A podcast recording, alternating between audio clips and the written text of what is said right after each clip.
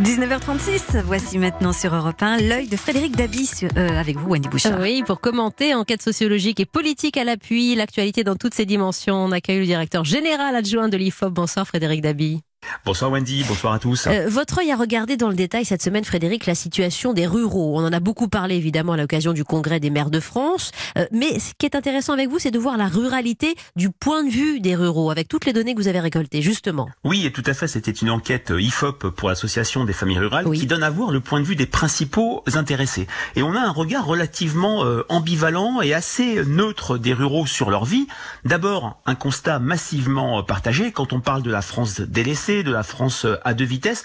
Pour les ruraux, c'est majoritairement la France des campagnes. Le grand public fait le même constat. Pour euh, l'ensemble des Français, c'est une évolution très nette. La France abandonnée, la France qui va mal, ce n'est plus la France des banlieues, comme on le disait avant, mais la France des campagnes. Oui, ça c'est un constat massivement partagé.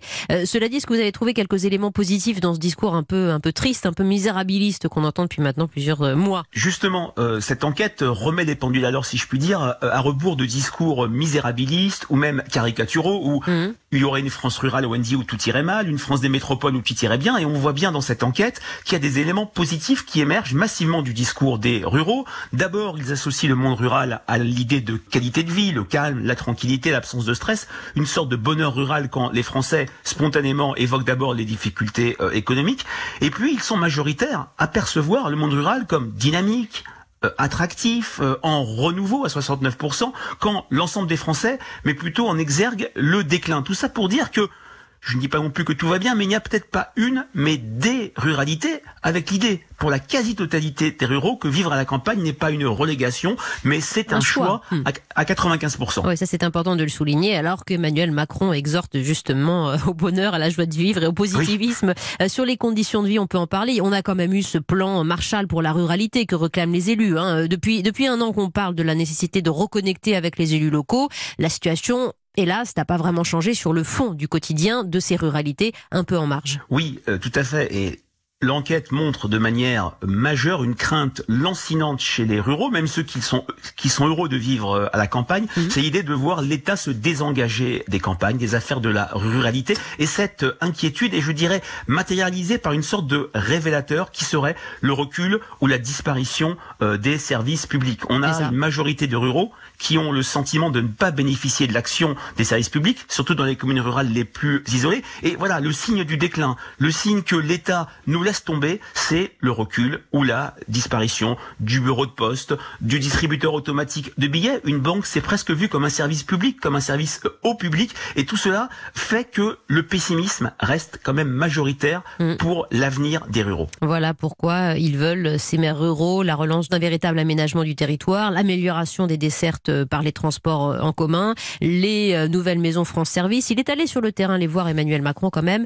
Vous êtes avec nous Frédéric et demain on en reparlera avec Pascal Perrineau qui nous fera un petit peu le, bilan du grand débat qu'il a pu aussi animer et dont il a pu tirer les conséquences. Voilà pour cette première actualité décryptée par vous Frédéric Dabi. On passe à votre autre choix de la semaine.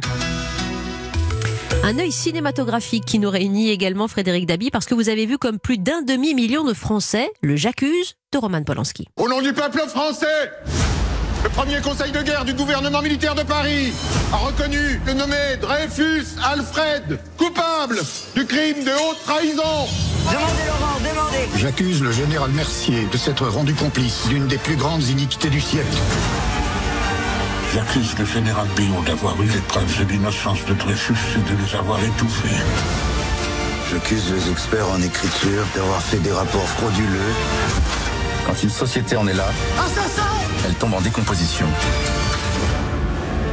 Ça vous donne presque envie d'y retourner, Frédéric Dabi Oui, c'est un film qui m'a énormément plu. Ce que je retiens de ce film et qui est peut-être en décalage avec la bande-annonce qu'on vient d'entendre, c'est la construction inédite de ce film, qui adopte le point de vue du lieutenant-colonel Picard, qui est joué de manière brillante par Jean euh, Dujardin, et non mmh. celui de Zola ou de la famille de Dreyfus, comme lors de précédentes euh, adaptations. Je pense mmh. à la très belle euh, adaptation pour le centenaire de l'affaire qu'avait faite Yves Boisset en 1995, où c'était Jean-Claude Drouot, Thierry Lafronde pour les plus anciens, qui jouait Émile Zola.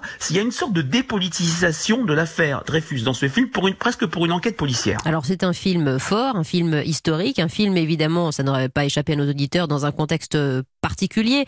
On replonge forcément dans le débat sur la nécessité de distinguer l'artiste de l'homme, débat euh, qui avait agité aussi les réflexions sur les écrits, par exemple antisémites de, de, de Céline.